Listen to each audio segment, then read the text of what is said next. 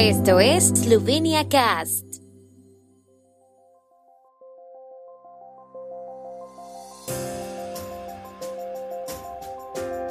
Noticias. Viñeta electrónica es obligatoria a partir de hoy para circular por las autopistas eslovenas.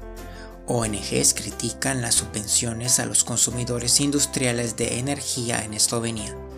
Presidente Pajor realizará una visita oficial al Vaticano el fin de semana. Los pabellones de Plechnik en Begunie serían restaurados este año. A partir de hoy las viñetas electrónicas son obligatorias para circular por las autopistas eslovenas.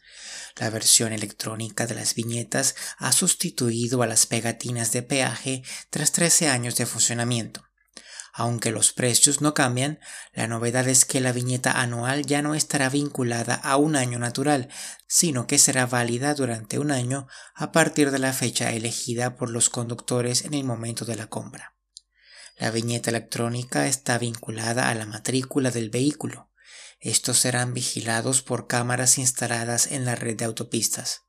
Una vez que el sistema haya verificado el vehículo para el que se ha comprado la viñeta electrónica, esta información se borrará inmediatamente del sistema y no quedará ningún rastro del uso de la carretera de peaje en el sistema, explicó DARS, la Administración de Autopistas de la República de Eslovenia. La utilización de autopistas y autovías sin una viñeta electrónica válida constituye una infracción de la ley de peajes y se castiga con una multa de 300 euros.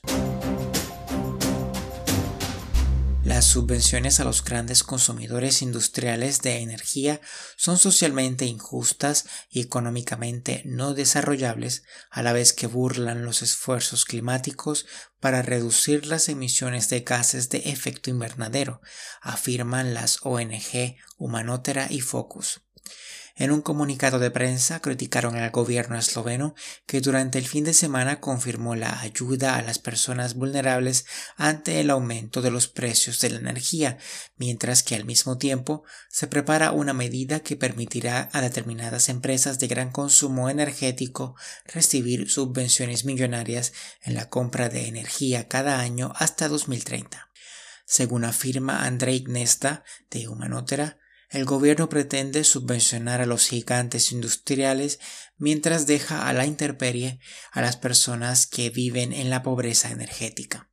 Las subvenciones reducirán el incentivo para que las empresas tomen medidas para reducir las emisiones, advirtió Barbara Kvatz de Focus.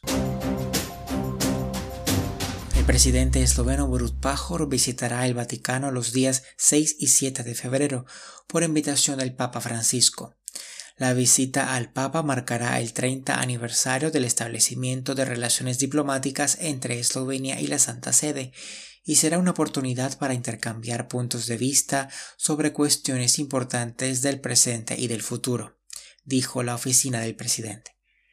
La visita incluirá una misa en la Basílica de San Pedro del Vaticano para conmemorar el 30 aniversario del establecimiento de relaciones diplomáticas entre Eslovenia y la Santa Sede, que será celebrada junto a la tumba del Papa Juan Pablo II por el arzobispo de Ljubljana y presidente de la Conferencia Episcopal Eslovena, Monseñor Stanislav Zore.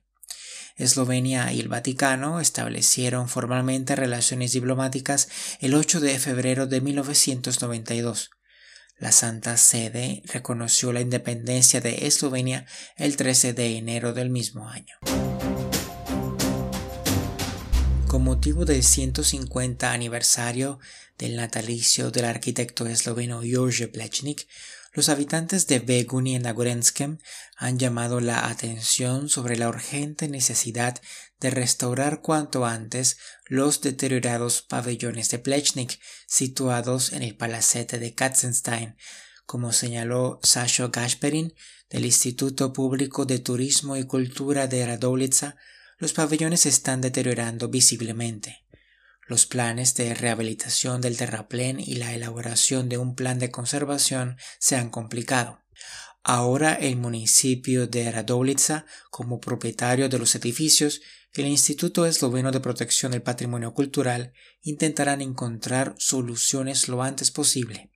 La rehabilitación del terraplén comenzaría este año y la renovación de los pabellones el próximo.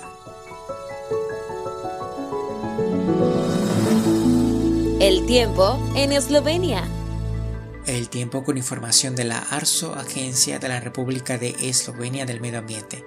Hoy estará principalmente despejado en el oeste del país, con precipitaciones en el este.